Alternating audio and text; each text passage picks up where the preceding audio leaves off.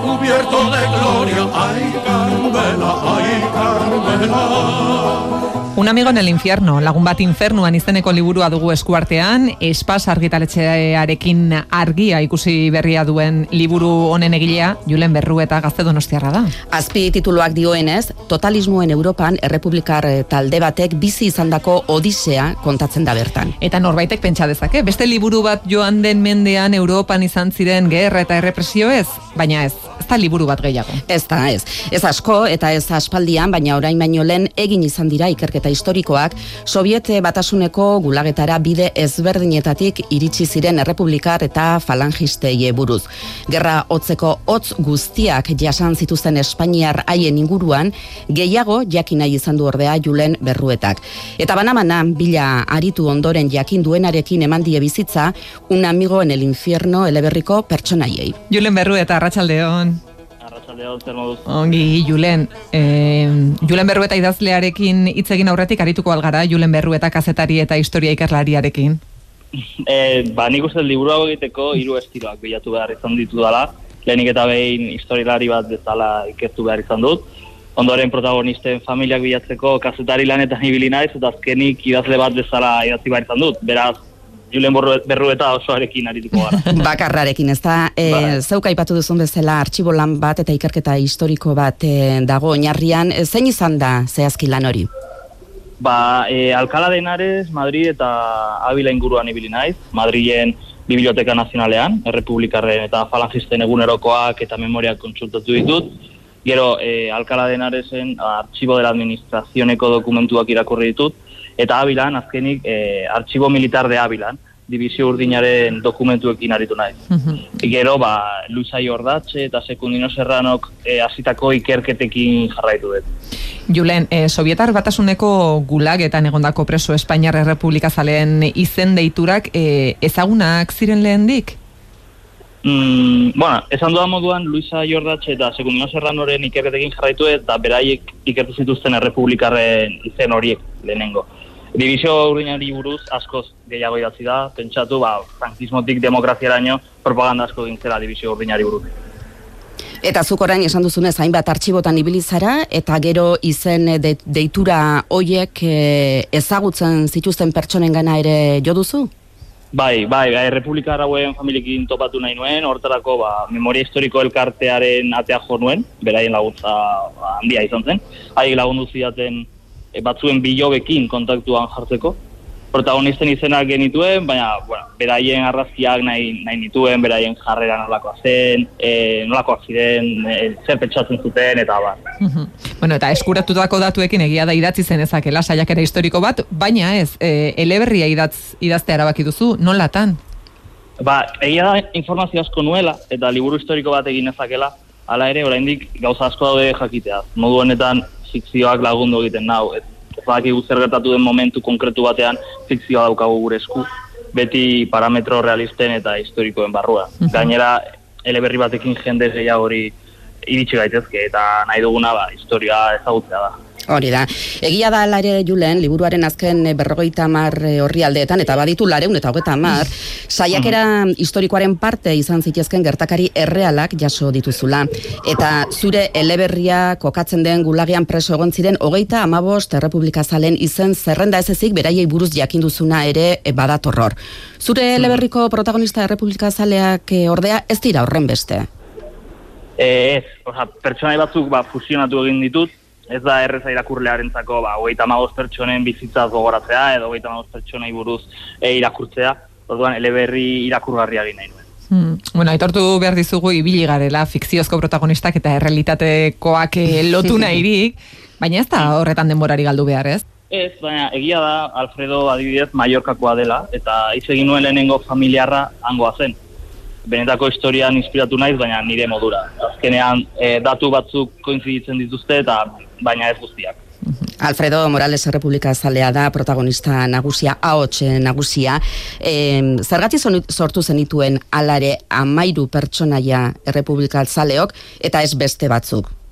Ba- e, Aurreratu behar dugu gainera, tartean badirera bi euskaldun, atalen batean euskaraz hizketan jartzen dituzunak, dibizio urdineko buruak ere garmendia du deitura, Bai, e, bueno, azkenean, e, amairu, ba, nik nahi nuelako. Neri, e, gustatzen zaidan zenbaki bat da, eta zenbaki misterio txoa iruditzen zait, jendeari generalean ez zaio gustatzen amairu zenbakia, eta, ba, ba tira. Ba, hori, hori, e, erakutsi nuen gero, em, adibidez, e, divizio urdinean Euskaldun bastante egon ziren, edo behintzat e, abizen Euskaldun asko.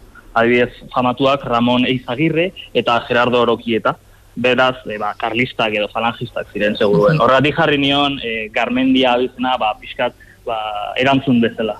Eta e, divizio urdineko kideak zure sormenekoak dira guztiak? Edo badute ere e, realitatetik?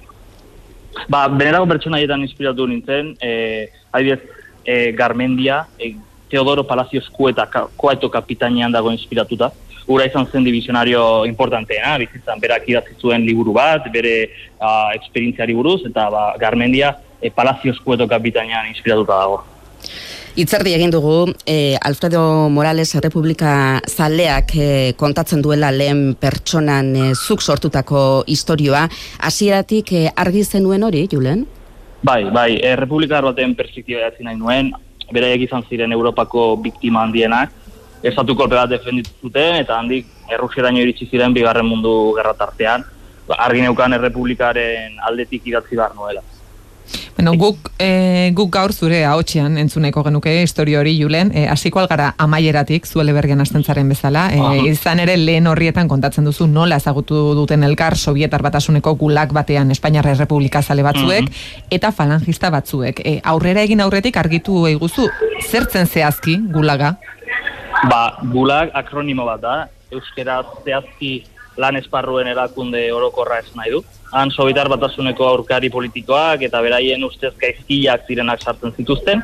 E, Alemaniako konzentrazio kanpu baten itxurazokan gutxi gora bera. Ondo, gu, ba, gure artean ulertzeko, ba, pelikuletan ikusten ditugun kanpo, konzentrazio kanpoak bezalako ziren. Baina gaz kamararik egabe?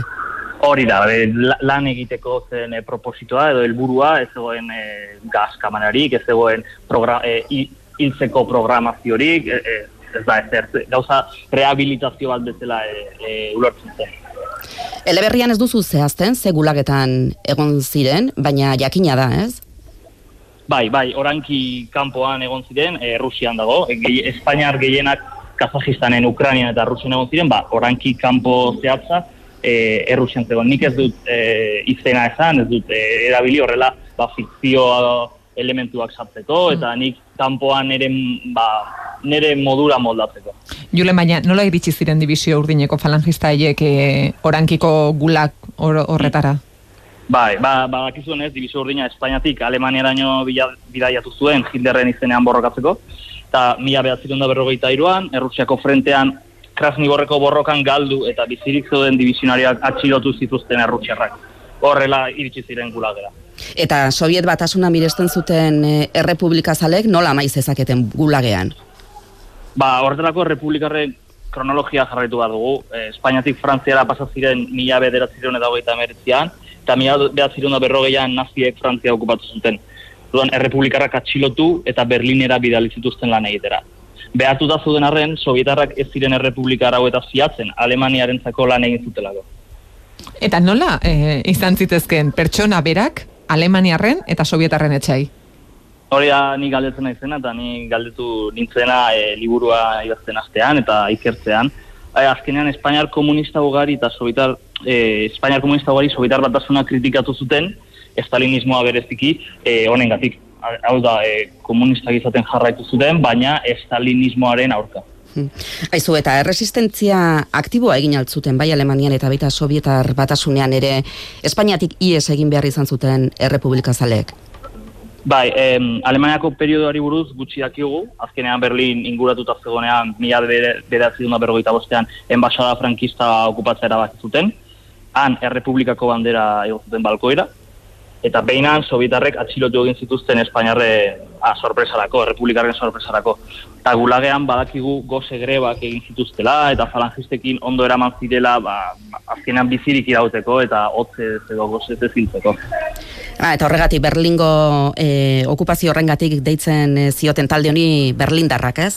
Hori da, hori da, nola Berlinen egon ziren lan egiten eta Berlingo enbasada okupatu zuten e, ba, azkenean ba, Berlindarrak deitzen diogu. Mhm. Eta izaera bereko presoak ziren? Eta ondorioz diot, e, eginkizun berak egiten zituzten? Bueno, e, urdinak, azkenean, e, dibizu urdinekoak gerra presoak ziren, eta gorriak, esan, edo berlindarrak, ez, horregatik lehenengoak, hau da, dibizu urdineko kideak, lan egin behar zuten gulageko sisteman, e, ba, errepirak eraiki, adibidez, eta errepublikarrak ez. Baina hotzata gozea, berdina Hori da, zen bai, denentzat. bai, antzo den, segurue, ba, ba, ba, bakizu, mantenimiento edo lako zerbitzuak egiten zituzten, baina ziren, ba, lan egitera juten. Mhm. Eta Espainiarrez gain, e, beste ze nazionalitateko jendea zegoen preso gula, gulagean?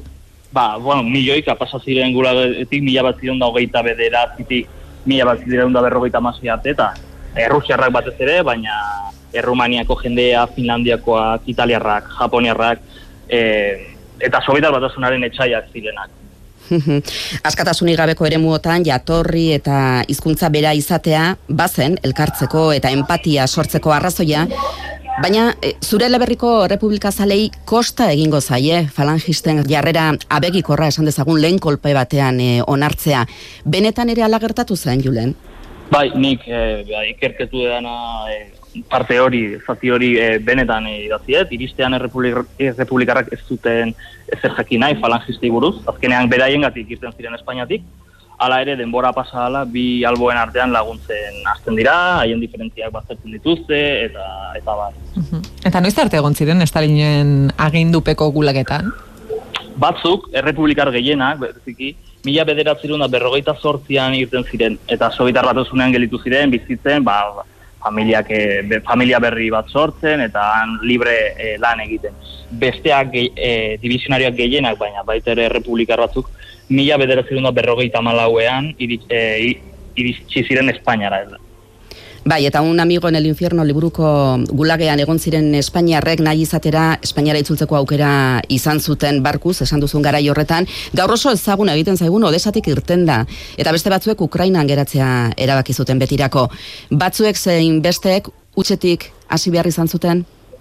Bai, bai, Ukrainan edo Sobietar batasunan gelditu zirenak familia berri bat eraiki zutenan, askotan Espainia zuten familia hartuta edo kontaktatu ezinagatik, eta Espainiara itzuli, Espainiara itzuli zirenak frankismoaren ondorekin bizi behar izan zuten.